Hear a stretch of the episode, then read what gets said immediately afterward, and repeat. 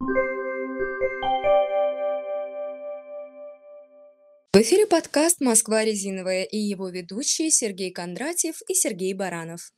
Здравствуйте, дорогие друзья. В эфире подкаст «Москва резиновая». Наш новый проект, второй выпуск.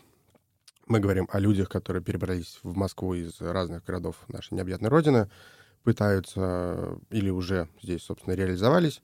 И сегодня у нас в гостях человек, который переехал сюда ради учебы и, собственно, здесь же и закончил институт. В гостях у нас Юлия Фадеева. Юля, привет.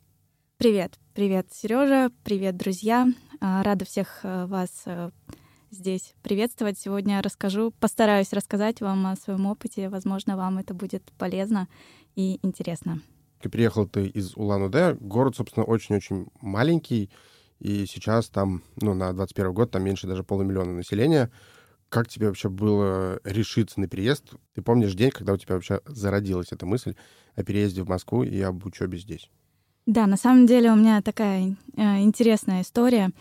Э, изначально я не планировала переезжать в Москву. Более того, я не любила Москву для жизни. Мне казалось, что это город, в котором можно просто быть проездом несколько дней в отпуск и уехать в более спокойный, комфортный город. Но потом, потом в классе, наверное, в десятом это все изменилось. А, у меня такая немножко романтическая ремарка. Ездила я в Испанию отдыхать, э, познакомилась с молодым человеком, с французом, договорились с ним встретиться в Москве. Собственно, а, у него должно было быть тоже обучение, несколько лет. Я думаю, ну, у меня тоже в целом может быть обучение в Москве. И как-то так начала присматриваться к Москве. С э, Томасом мы, естественно, через несколько месяцев уже перестали общаться. А вот Москва у меня поселилась э, в душе, в мыслях, и решила ехать все же туда. А, все пять вузов я выбирала именно в Москве. Как-то я не оставляла для себя даже шанса остаться. Мне хотелось, эм, мне хотелось уехать, э, попробовать себя в более развитом большом городе с э, большими перспективами, с другим темпом. И в целом, наверное, мне всегда было немножечко мало, наверное, а, активности и эм, возможностей в моем городе. Как-то я всегда видела себя чуть дальше. Тебе сложно было решиться на этот переезд? Или ну, вот, как произошел именно момент, когда ты покупала билеты? Конечно, было очень страшно, было крайне сложно. Я такой э, домашний, семейный ребенок, э, девочка была, которая росла особо, ну, в таком суперкомфорте под крылышками родителей. И переезжать было очень сложно, было очень страшно, когда... Я помню тот момент, когда у меня был один чемодан, то есть мы переезжали даже... Я переезжала одна, мы приезжали поступать э, вместе с мамой, подавать документы, а, ну, как бы уже менее было страшно, как-то все равно мама рядом. А вот когда переезжала уже непосредственно сюда жить, учиться, то приезжала сюда одна, у меня был один чемодан, который мне как каким-то образом э, разломали в авиакомпании при перелете. И в Москве я получила просто две половинки. Я прям помню то чувство. Огромная Москва, большое количество людей, все бегут. И я с этим разломанным чемоданом на пороге новой жизни просто. А, было очень волнительно. Наверное, ну, первый даже год было тоже в том числе сложно. Но мне очень повезло э, с местом жизни. То есть я э, подавала в тот вуз э, документы, в котором точно будет общежитие. Мне было это важно, потому что мне казалось, что очень сложно найти квартиру в Москве. И я думала, что я человек из периферии, и меня очень легко обмануть. То есть как найти квартиру в Москве, чтобы все сложилось. Мне казалось, что, наверное, лучше для меня будет вариант с общежитием. И плюс, конечно же, это финансовая сторона вопроса. То есть мне не хотелось возлагать э, дополнительные финансы на родителей, потому что поступила в университет я не на бюджет, мне не хватило 4 балла до бюджета, и мне не хватило одного балла до скидки. Просто это было максимально, конечно, смешно, но тем не менее было так. В общежитие очень классное попала. А, в университете МАСИ, прямо рядом было здание. А, во-первых, вуз очень теплый, а, классная там внутри инфраструктура, помимо обучения, очень классная была там внеучебная жизнь.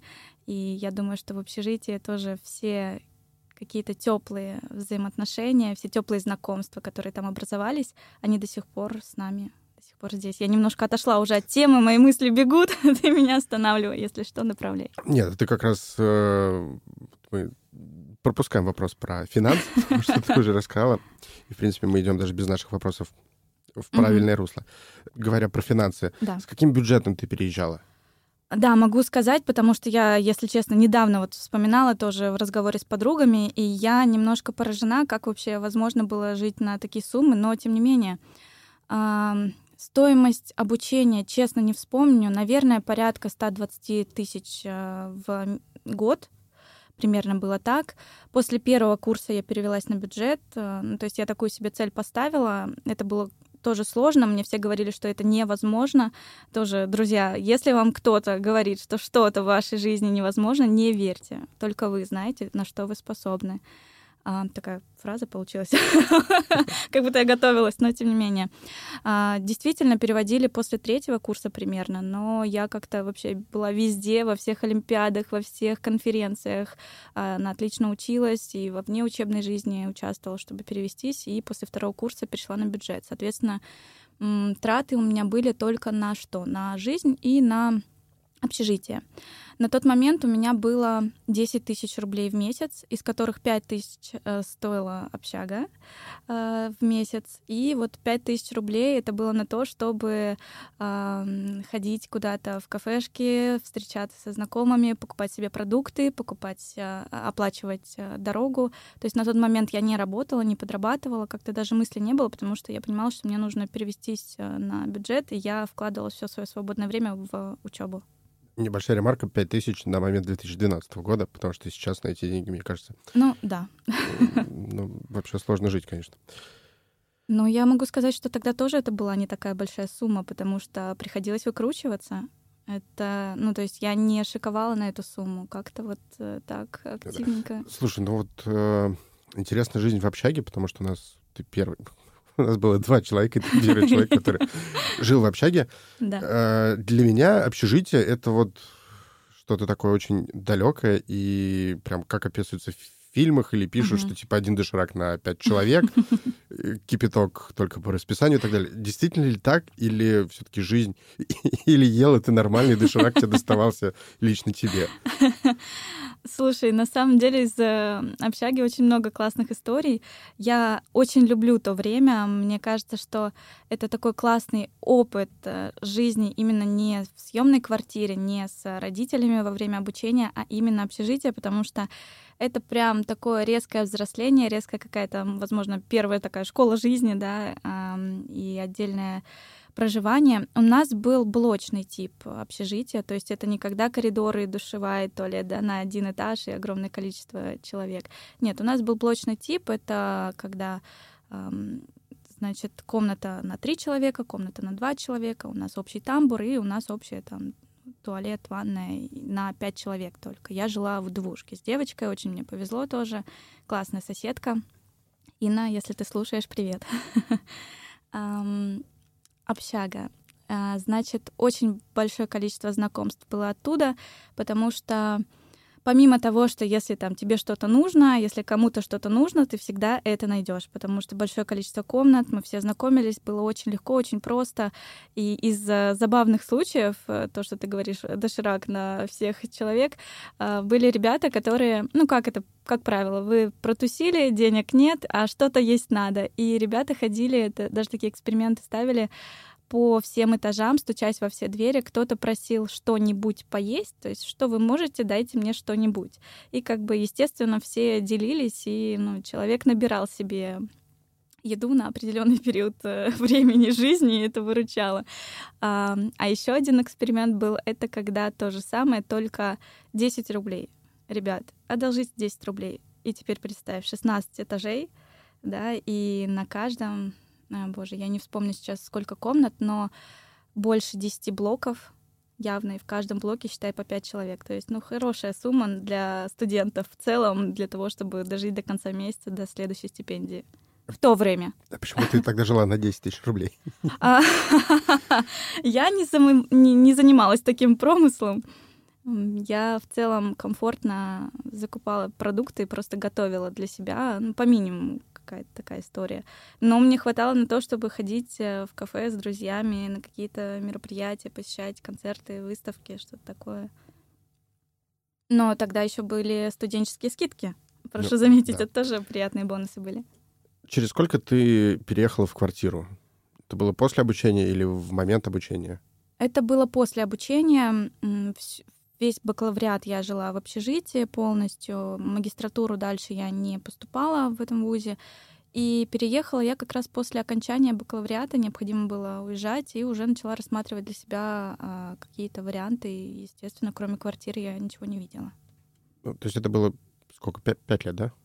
Это было в 2016 году. А, даже четыре года. Да. Э, за четыре года стала менее доверчивой?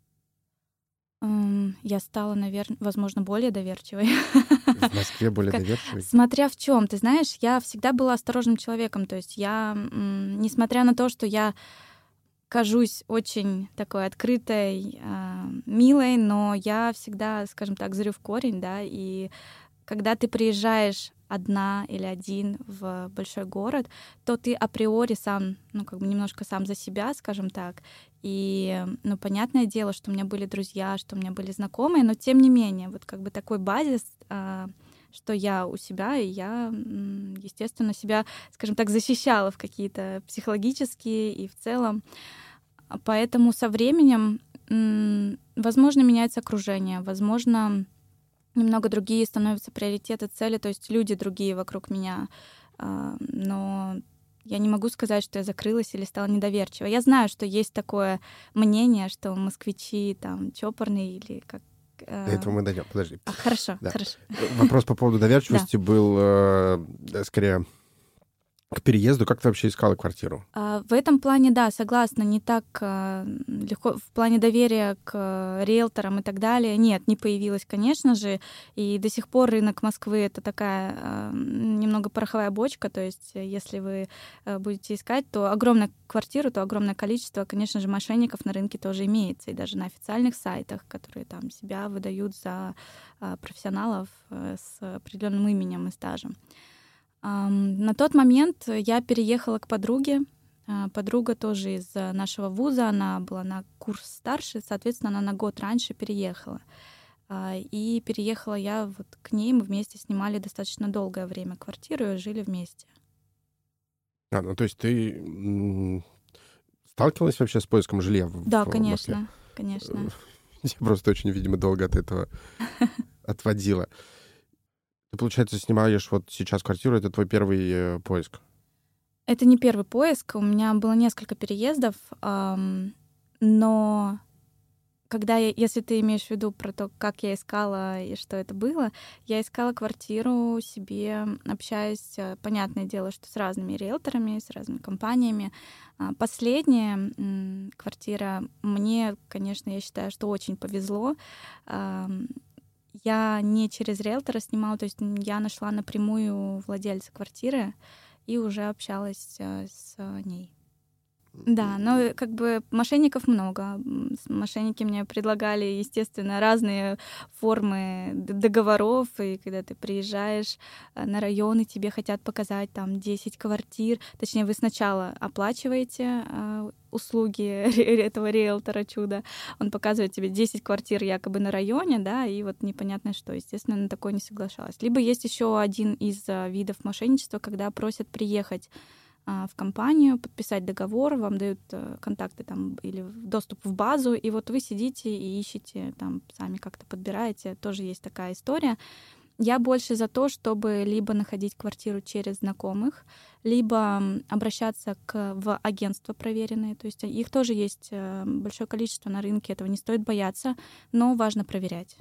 Э, ну, просто когда человек только переезжает в Москву, Сложно искать Если... по знакомым. Да, есть еще большое количество групп на Фейсбуке. Я помню, во времена моего вот студенчества у меня были одногруппники, которые снимали квартиры, и они искали даже не только квартиры, сколько вот группы ВКонтакте тогда были на, и на Фейсбуке, там выкладывают э, не только объявления по квартирам, объявления там по комнатам. Ну, то есть такая история, когда люди ищут себе либо жильцов, либо соседей. Кто-то там съезжает, они ищут, вот, возможно, для тех, кто переезжает только в Москву, и это будет э, возможностью найти себе вариант. Ты переезжала сюда с целью получить образование, ты отучилась, а какие у тебя вообще при переезде были следующие шаги после вот получения диплома? Угу. У тебя был длинный план или ты просто по течению, типа, сначала диплома, а потом, ну, посмотрим? Нет, у меня изначально были, ну, так, скажем так, такие амбиции активности. То есть мне всегда хотелось что-то пробовать, что-то делать. И во времена студенчества я не только обучалась, не только училась, я участвовала много где и уже работала параллельно. То есть моя первая работа — это ну, такое вожатство, это э, тоже было... У нас был такой кружок э, в нашем вузе, Э, параллельно со студсоветом, поэтому это был Мидовский лагерь до Гагарина, и вот там я проработала 8 смен, то есть это и летом, и зимние смены, достаточно большой период тоже у меня моей, большой блок моей жизни, скажем так, потому что большое количество близких мне людей и большое количество опыта оттуда, конечно, ко мне пришло. А по поводу дальнейших моих действий, на третьем курсе я уже начала учиться. Да, это был третий, второй, третий курс. Я уже работала э, в нашем вузе на кафедре э, делопроизводителем. Как сейчас помню, первая запись в моей трудовой книжке. А далее, далее я пошла работать э, в компанию по продаже э, розничной такая продажа товаров для праздника и воздушных шаров. То есть это тоже у нас ребята из нашего института создали свою компанию. И вот мы вместе активно помогали этому делу развиваться. Подожди, я имею в виду именно да. вот при переезде у тебя был расписан четкий план? Нет, конечно. Я ехала и думала, как я вообще там буду жить в этой Москве. Что я буду делать, э, как... Э, ну, то есть мне, мне было просто страшно, и я ехала, знаешь, такое ощущение неизвестности. А, но я понимала, что на месте я сориентируюсь. То есть у меня был такой план, что сначала я просто приезжаю и осматриваюсь, а, я завожу знакомства, смотрю, как там, что у меня в университете, а, и далее уже нахожу для себя деятельность, активности. Ну, то есть я всегда знала, что я не буду просто учиться, ничего не делать, но в то же время у меня не было конкретного плана и конкретной цели на тот момент. Мне кажется, очень сложно в конце а, школы, когда ты еще особо ничего не пробовал, определиться с точным направлением. Есть, конечно, такие умельцы, но я была не из тех. Я выбрала, мне кажется, таким пальцем вверх свою специальность. Как-то так. Ну, то есть просто цель, типа, поступить, а дальше уже как пойдет. Не mm-hmm. было никакой конкретной специальности, э, потому что, знаешь, люди переезжают в Москву, как правило, э, точно понимая, на кого они хотят учиться, mm-hmm. в какой вуз поступать и так далее. У тебя из-за француза было просто хочется в Москву учиться? А, ну, в десятом классе в Москву ехала я уже с конкретной целью в плане Москвы. То есть это был не отдельно француз. Француз просто мне Москву обозначил на горизонте изначально. А так э, я хотела поступать вообще в нефти и газы имени Губкина. То есть у меня была определенная цель для Москвы. Да, здесь э, ты прав. Но когда я приехала сюда, я поездила по вузам, и вот э, придя в МСИ, мне понравился именно этот вуз. Я, я поняла, что я хочу здесь учиться. И, соответственно, цель была поступить сюда и дальше по специальности. По специальности я выбрала для себя финансовый менеджмент. Э, как-то мне хотелось что-то связанное, с одной стороны, с цифрами, отдельно от экономики. То есть у меня не было четкого понимания, что это за специальность. Тогда это было новое слово менеджмент. Но мне показалось, что это мое. Опять же, это сейчас есть а, для школьников, для дошкольного образования, даже для де- детей там, де- детсадовского возраста различные варианты здесь того, когда ты можешь попробовать профессии, то есть город, города профессий. Тогда этого, во-первых, не было в целом, во-вторых, э, напомню, из какого небольшого я города, и у нас было в целом основное направление, это что экономисты, юристы э, и другие исты, то есть э, такие стабильные, хорошие профессии, которые идут э, там по карьерной лестнице вверх, ты приходишь в какую-то организацию, и вот твоя жизнь э, хорошо, значит, э, будет обеспечена, если ты будешь просто ну, работать активно там. Вот, поэтому я для себя выбрала что-то нестандартное для моего города, просто чтобы ты понимал на тот период времени. С обучением все понятно. Ты переехала в Москву, поселилась э, в общежитие, а потом переехала в квартиру и так далее. Угу. С этим разобрались, закончили. Э, ну, собственно, сложно искать квартиру, но возможно. Это да. то, что такая основная мысль. Сколько раз до этого ты была в Москве? Я была в Москве много раз проездом. А, ну, то есть для тебя не стало это прям таким открытием? Нет, нет. Первый раз для меня Москва стала открытием в 13 лет. Я оказалась одна, гуляющей по Москве. Вот тогда как бы для меня был такой переворотный момент. Но, опять же, до 13 я тоже была в Москве, но с родителями. Здесь... А в 13 была одна в Москве? Э, это была поездка с хором на международный конкурс в Бельгию, и была возможность, э, чтобы нас забра- забирали наши знакомые, то есть меня забрали знакомые, но э, позволили дальше уже заниматься чем хочу, поэтому я мне 13, мои подруги, которые вообще никогда не была нигде, кроме Улан-Удэ 14, и вот мы идем по Москве, вот тогда было жутко страшно. А вот когда я прилетела в Москву э, постарше, тогда немного другие были чувства. Можешь их вспомнить и описать? Мне больше было страшно за не то, что я в Москве, а то, что что дальше, как, какое общежитие, с кем я буду жить. Потому что э, твой сосед, твоя соседка, точнее, это ну, 4 года жизни вместе, бок о бок. Понятное дело, что можно переезжать дальше, но тем не менее. Вот это было страшно. Незнание, непонимание, как, того, какие сейчас будут этапы, какие тебя люди будут окружать в твоей группе в институте, какие у тебя будут э, знакомства. То есть вот это было, да, это было дискомфортно. В целом сама Москва уже не столько пугала. Ну, ты бы быстро привыкла вообще к городу, к людям, к ритму? Мне понравилось, да. Я очень сильно полюбила Москву. У меня было такие... Я помню три фактора, которые мне понравились. Да, вот эту мысль я помню, когда мы приезжали с мамой поступать. Вот тогда у меня были еще легкие сомнения, но меня, конечно, э, поразили огромные дороги, проспекты, то есть это широта их. А, мне очень сильно понравились парки, скверы, которые на каждой станции метро буквально, потому что в нашем городе, к большому сожалению, тоже это все не развито до сих пор. А, до сих пор э, парки в плачевном состоянии, и людям, к сожалению, мало где можно провести время именно в свежем воздухе, ну, в комфортной обстановке, именно в рамках самого города. И третье, что мне понравилось, это освещение, ночна, ночная Москва. Москва вечером, когда вот эти включаются огни, и это безумно красиво. Вот это три такие фактора, и я просто, когда это все увидела, я подумала, что да, я хочу здесь жить, я хочу здесь учиться, я хочу здесь быть.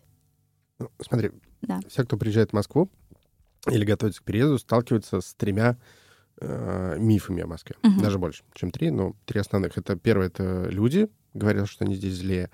Э, второе — это ритм города — Угу. Ну, дороговизна — это не то чтобы миф, это правда. И четвертый миф о том, что Москва никогда не спит. Давай поговорим о них. Давай. Касательно людей. Тебе помогли с чемоданом в аэропорту? Или ты так и шла с развалином? Нет, мне помогли все это собрать, да. А меня встречал э, друг моего брата здесь, эм, поэтому первые люди, как раз москвичи, для меня оказались именно такими вот очень радушными, очень э, приветливыми а, и заботливыми. Тем не менее, этот страх был, то есть эта мысль о том, что люди, москвичи злые не помогут, он есть. Действительно, это как-то транслируется в региональных городах. Но я хочу сказать, что первые несколько лет я э, даже в ВУЗе встречала настолько классных москвичей, настолько добрых, настолько приветливых, что этот миф, он у меня рассеялся. То есть нет такого понимания, как злой москвич. Есть понимание, как э, вот определенный человек. Он может быть как москвичом, так и человеком из любого города, абсолютно. Ну, отлично. Потому что Слушай, мы потихонечку развеем этот миф. Я надеюсь, я надеюсь очень. Ты второй человек, который говоришь о том, что москвичи не злые. Но это так. Это да, правда ну, так. нет, злые мы. Злые. Смотря в чем. Смотря в чем.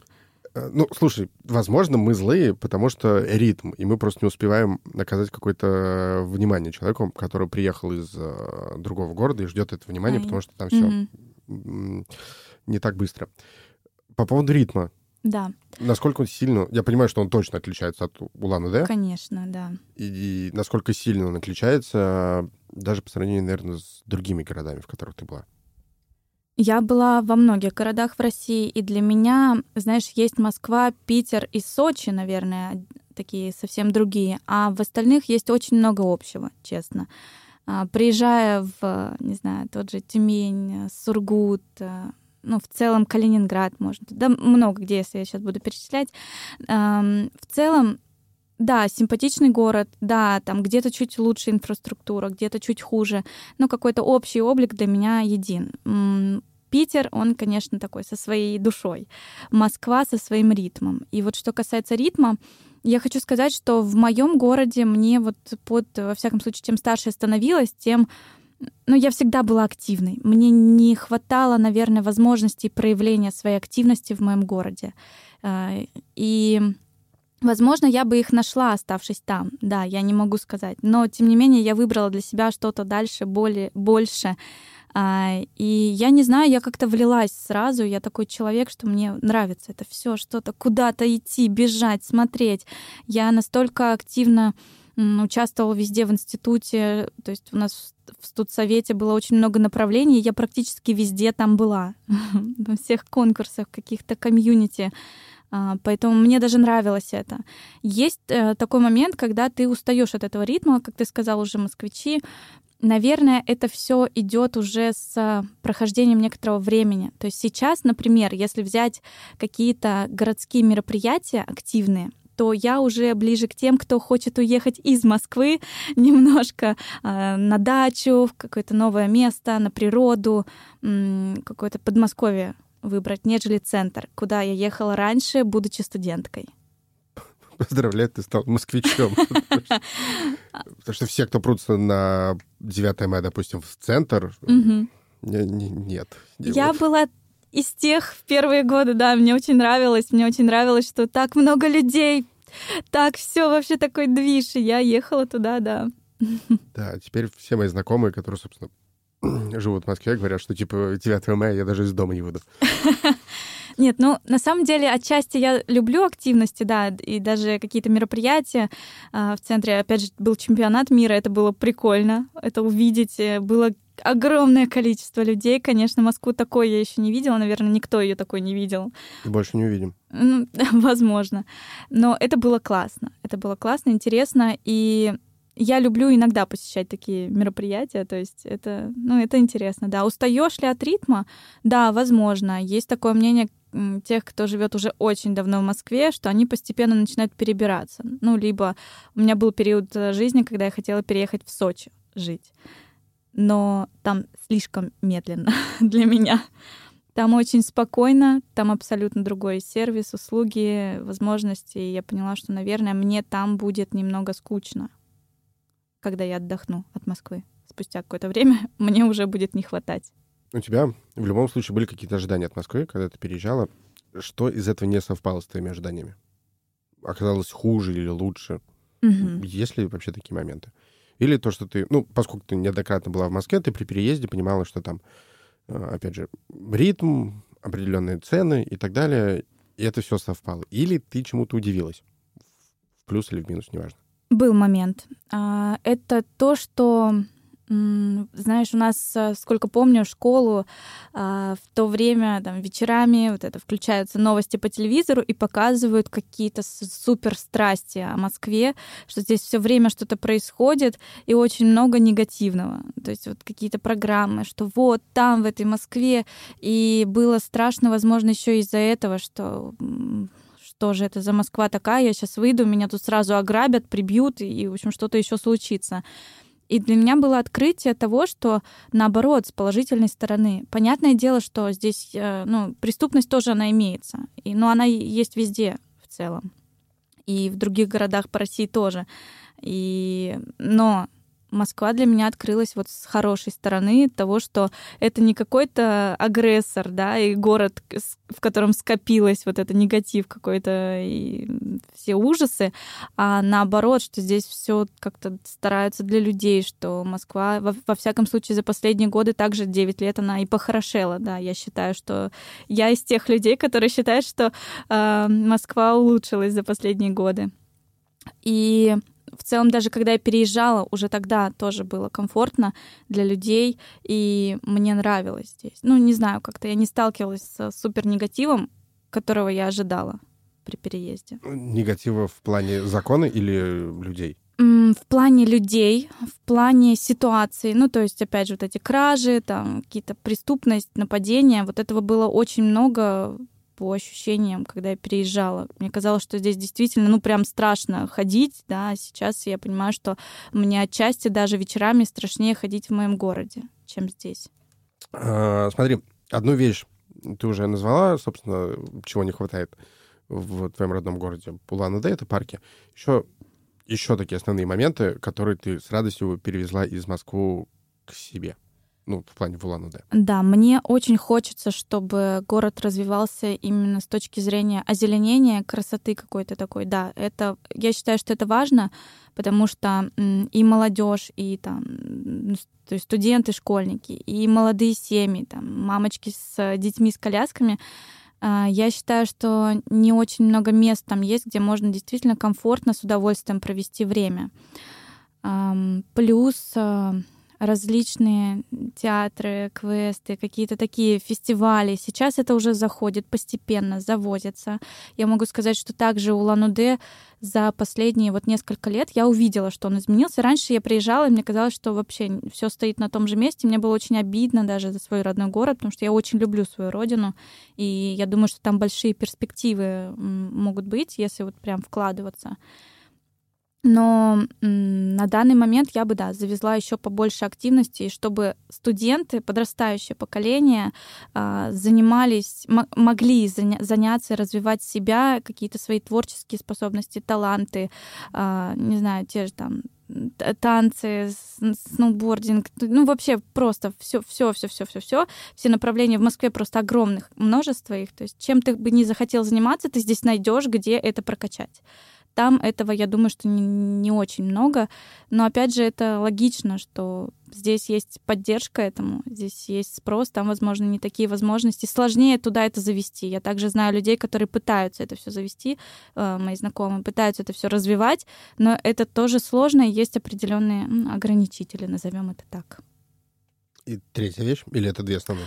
Um, как-то мне пришло в голову две основные мысли эти. Третье, третье, хорошо, третье, я бы сказала, наверное, это эм, это услуги, сфера услуг. Сфера услуг, которая повлияет э, как на э, возможность, э, возможность путешествий для людей э, в целом, знаешь, как по всей России все это классно развивается, но когда люди приезжают на Байкал, то они сталкиваются с тем, что все а, дорого так же, как, например, в Москве, но абсолютно другой сервис, абсолютно не соответствующий тому, что есть. И можно было бы очень классно прокачать эту сферу, и тогда в регион бы вливалось гораздо больше денег, которые повлекли бы те самые возможности. Байкал стоит столько же, сколько и Москва? А, Иркутск и так далее? Нет, нет, нет. Эм, стоимость э, тех же путешествий, например. А, ты в этом плане? Да, да, да. Нет, я не про саму жизнь, я именно про то, чтобы вот приехать туда. Те, те же там, не знаю, билеты на самолет. Ну, то есть сейчас это, да, сейчас это стало меньше стоить. Э, возможно, есть какие-то там акции, скидки, все это вводится. Но, тем не менее, я думаю, что сложности есть. Я это вижу по своим, опять же, знакомым. Раньше в студенчестве было огромное количество желающих поехать посмотреть на Байкал, увидеть это лично, но все сталкивались с тем, что стоимости большие, колоссальные для того, чтобы а, не могли съездить. Проще было съездить куда-то в Европу, чем полететь на Байкал. Чтобы ты перевезла, наоборот, из Улан-Удэ в Москву, есть что-то такое, чего тебе не хватает именно здесь? Фу, хороший вопрос. Даже немного сложный для меня. Ну, это мои родственники, это не вещи, это люди. Ну, я имею в виду в общем, а, в общем для инфраструктуры в Москвы. Общем... Понятно, что там тебе не хватает семьи, родного да, дома в... и так далее. А вот что-то такое, что прям в Улан-Удэ это очень круто реализовано, но в Москве это вообще нет. Mm. Ты знаешь, на есть? ум мне вот пока что ничего не приходит. это даже грустно. Потому что культура какая-то оттуда, знаешь, вот эта особенность, они здесь есть. Здесь есть комьюнити, здесь есть э, направление. То есть буддизм, он здесь есть, например. А, раз, различные а, комьюнити там, бурятской национальности, они здесь есть. То есть это как бы частичка Бурятии, частичка Улан-Удэ, здесь есть уже. А что-то остальное, мне кажется, в Москве, да, в Москве уже очень активно это все. Давай поговорим про твою реализацию, про то, как ты здесь реализовалась, потому что я знаю, что ну, путь от студента, который только переехал, до, ну, по сути, у тебя, я не знаю, как сейчас, но был свой бизнес. Да, все верно. То есть вот этот такой большой, хороший путь был пройден, ну, по сути, с нуля, от переезда до бизнеса. Угу. Сейчас он есть или ты его Сейчас у нас сложные времена в плане Мероприятий? Мероприятий, да, потому что это та сфера, которая первая во все эти локдауны уходит и последняя выходит. Очень сложно. Есть проекты, у нас именно не, не организация мероприятий, а оформление мероприятий, но э, есть гораздо меньший спрос, гораздо меньшая активность в этом, поэтому у меня есть еще параллельно другие направления. То есть сейчас это не, а, не такое, не основное, не основная деятельность. Ну, смотри, давай первое, что самое интересное, да. во сколько увеличил, увеличился твой доход? С 10 тысяч при переезде, сейчас он в 5 ну, конечно раз, в 10 в разы. раз больше. Ну, а... понятно, что в разы. В 10? Или... Конкретную цифру ты знаешь, я, наверное, тебе не назову. Нет, не в 10. Еще больше? Да. Ну, хотя да, 100 тысяч — это маловато, наверное. Да, поэтому, а, ну, ну, хватает. Не все сразу. Изначально, когда я, я могу, знаешь, как сказать, наверное, такой вот как э, путь. Э, после окончания вуза у меня был первый такой шаг. Это, наверное, по-моему, 40-50 тысяч в месяц. Вот. Это было, тогда это было так. То есть, ну вот, считай, с начала приезда 4 года 4-5 раз увеличился мой доход, мои финансы. Ну, неплохо с какими сложностями ты стал, столкнулась при вообще реализации себя, при э, регистрации бизнеса? Давай поясни просто. Угу. Мы так и не назвали, что это за бизнес. Да, давай. Э, оформление мероприятий, помещений и всего чего угодно шарами. Большими Нет... такими красивыми шарами.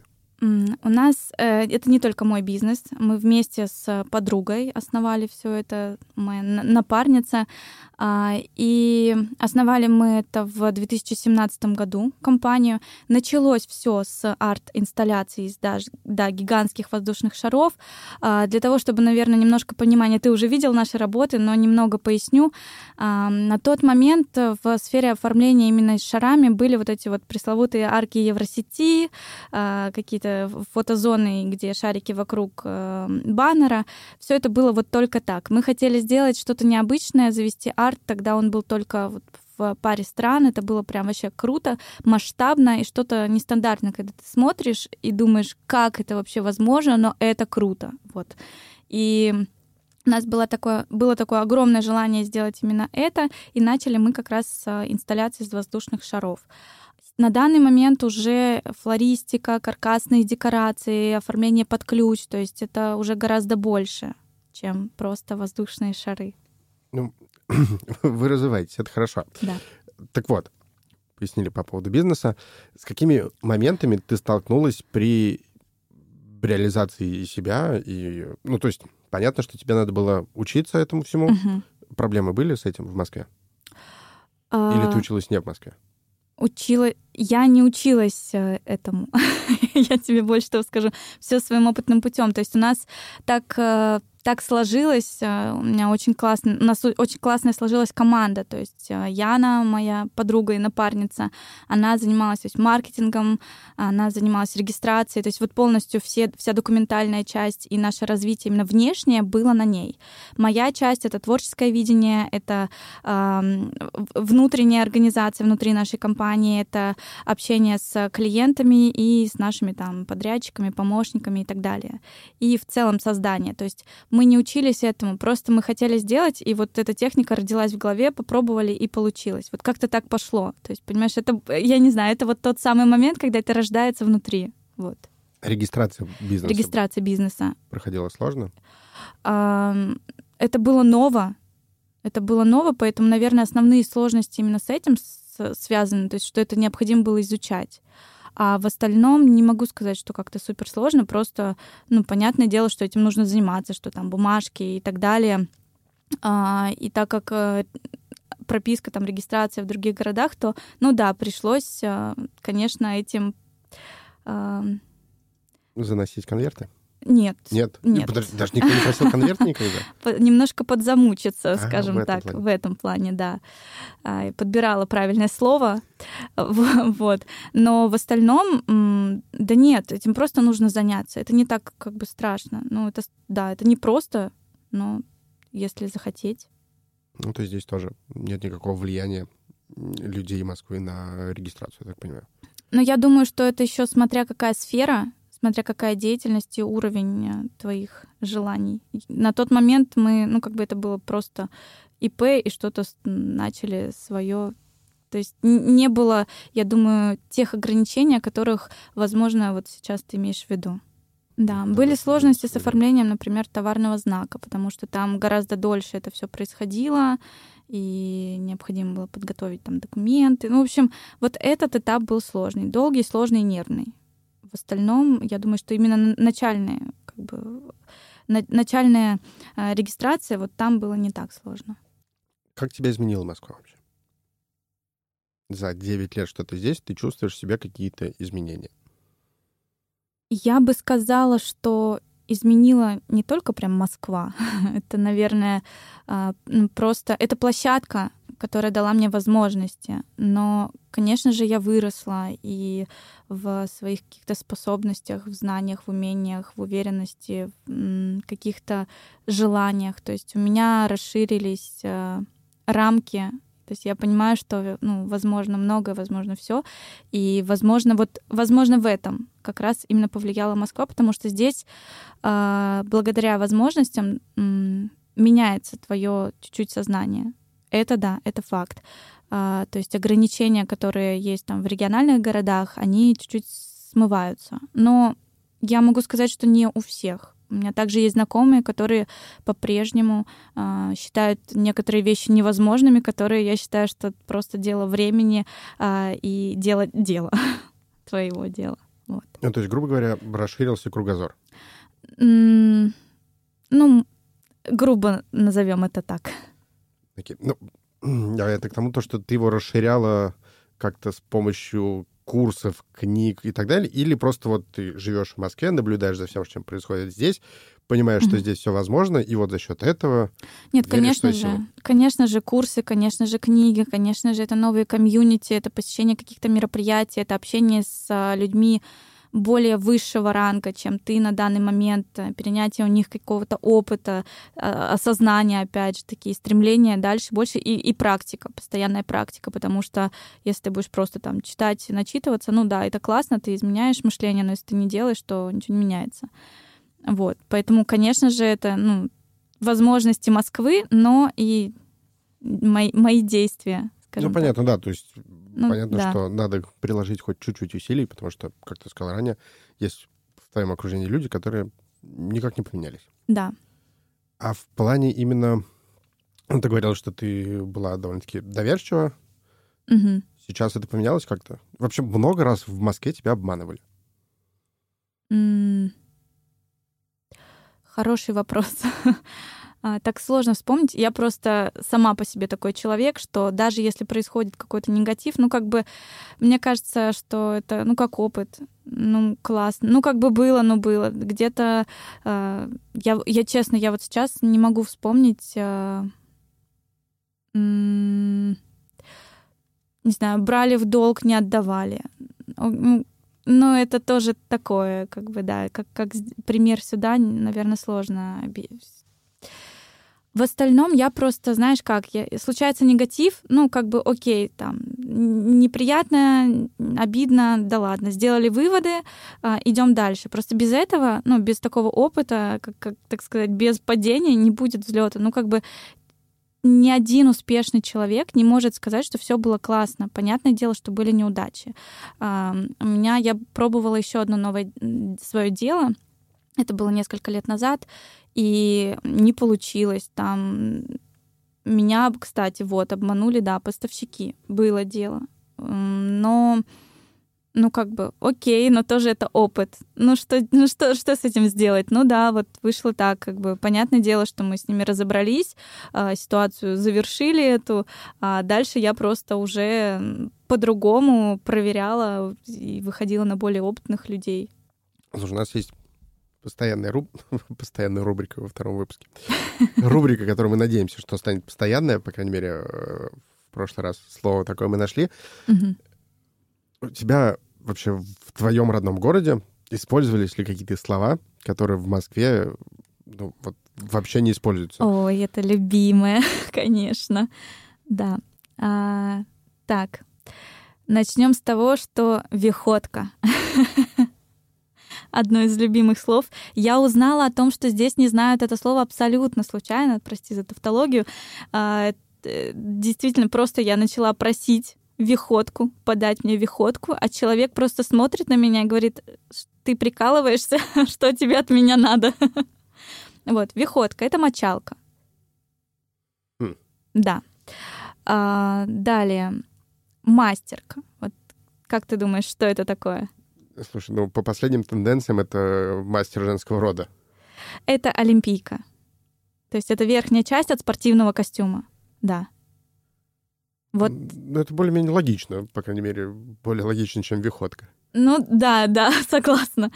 Um, какие еще слова? Ну, немного такое жаргонное слово — это таска но я думаю, что те мои земляки, которые сейчас слышат меня, я думаю, что они улыбнулись на этом моменте. Таска. Это шутка, прикол такой, знаешь, как кора. Mm, неплохо. Мы, мне кажется, мы будем начать, начнем составлять словарь слов и выпустим как... Когда-нибудь мы его выпустим. Забавная идея. Да, ну потому что действительно много таких слов. Это тоже забавно. Но это сейчас оф топ Да. Еще одно вспомнилось э, слово такое пост, постскриптон, потому что э, на нем очень большое удивление было моих знакомых. Это слово гача. Гача. Вот тоже какие варианты? Ну, только ассоциативная дача. Угу. Это штанина. Одна. Да, одна штанина, ну, как бы, да, у брюк штанина, вот это гача. То есть фраза «поправь свою гачу», она, ну, как бы это просто бытовая обычная фраза в моем регионе. Твои любимые места в Москве? Ты знаешь, я не могу сейчас назвать какое-то конкретное э, место. Я сейчас даже задумалась на секундочку. Я люблю, я просто люблю э, менять э, активности, менять сферу деятельности. У меня нет какого-то вот прям конкретно одного ответа. Я люблю ночную Москву, вечернюю Москву. Я люблю гулять по ней. Я люблю открывать для себя новые какие-то парки, скверы, э, усадьбы. Обожаю гулять по усадьбам. Э, и в Москве, в Подмосковье ближайшем их огромное количество. Э, и я стараюсь как бы выезжать, возможно, в те же, но если есть возможность выезжать в новые, я всегда выезжаю в новые. Как-то так. То есть какого-то конкретного места, куда я прихожу, возвращаюсь, знаешь, э, у меня не... ну, дом. Да. ну, вопрос, который мы обязаны задать, но да. мне кажется, я знаю на него ответ. Ты рада, что ты переехала? Конечно. Конечно. Если да. бы ты выбирала сейчас, ты бы тоже переехала. Да, ты знаешь, э, как раз недавно тоже задавали мне вопрос по поводу того, а, хотела бы я что-то изменить или там поменять в прошлом, или если бы меня спросили о том, хотела бы я сделать по-другому, нет, абсолютно нет. Сложно было, да. Сделала бы я так же, да, конечно. Это все как бы сделало меня такой, какая я есть сейчас, и мне это нравится. И финальный вопрос. Москва — это Россия? Mm, да. В каком смысле? А вот в каком ты это понимаешь? А... Ну, понятно, что географически, разумеется, да. Да. Это не, это не то, чтобы... Возможно, настолько... ты про разницу, да, имеешь в виду? Ну, вот смотри, просто все говорят, это еще один такой миф, что угу. все деньги текут в Москву. Угу. Москва забаррикадировалась, собственно, замкадом, вот вся жизнь здесь. Угу. А то, что дальше МКАДа, не считая там Питера, Новосибирска, наверное, и Казани, э, ну, вот это вот замкадом. Угу. Это Россия, а в Москве, в Москве это своя жизнь. Вот с этим связан вопрос. Москва да, я Россия? тебя поняла, но я могу сказать, что приличные деньги идут э, и в, в ряд других городов России. Об этом просто не активно, не, это не афишируется, это не обсуждается, но я знаю, что вливание есть. Также я могу сказать, что Москва, она а, не везде такая красочная, как ее рисуют. Да, мы видим фотографии в Инстаграме и какие-то программы э, показывают красивую Москву, центр и так далее. Но если мы посмотрим окраины Москвы, там тоже не так все, там, не знаю, отчасти классно. Да, это лучше, чем где-то в других региональных да, городах. Но тем не менее, э, окраины Москвы, они абсолютно так же выглядят, как э, некоторые там районы других городов. Честно, там такие же там четырех-пятиэтажные города ой, э, дома. Там такие же небольшие есть улицы, магазины вот эти вдоль улиц на первых этажах. Ну, как бы это все то же самое. Просто это не афишируется, не афишируется. Но также я понимаю, что в Москву, понятное дело, вливается гораздо-гораздо больше денег, чем в другие региональные города. Это факт.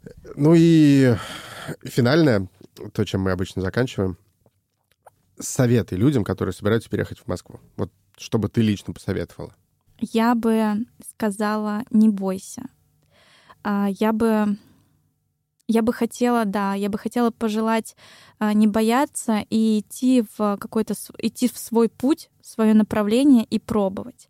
Да, возможно, это страшно, это новый город, это новый комьюнити, но общать, общаться больше, как можно больше взаимодействовать, а, посещать каких-то, не знаю, мест, активностей и развивать себя вот. Пробовать, пробовать, пробовать. Не получается, встаем и идем дальше. Пробуем следующее. Не получается следующее, встаем и идем дальше.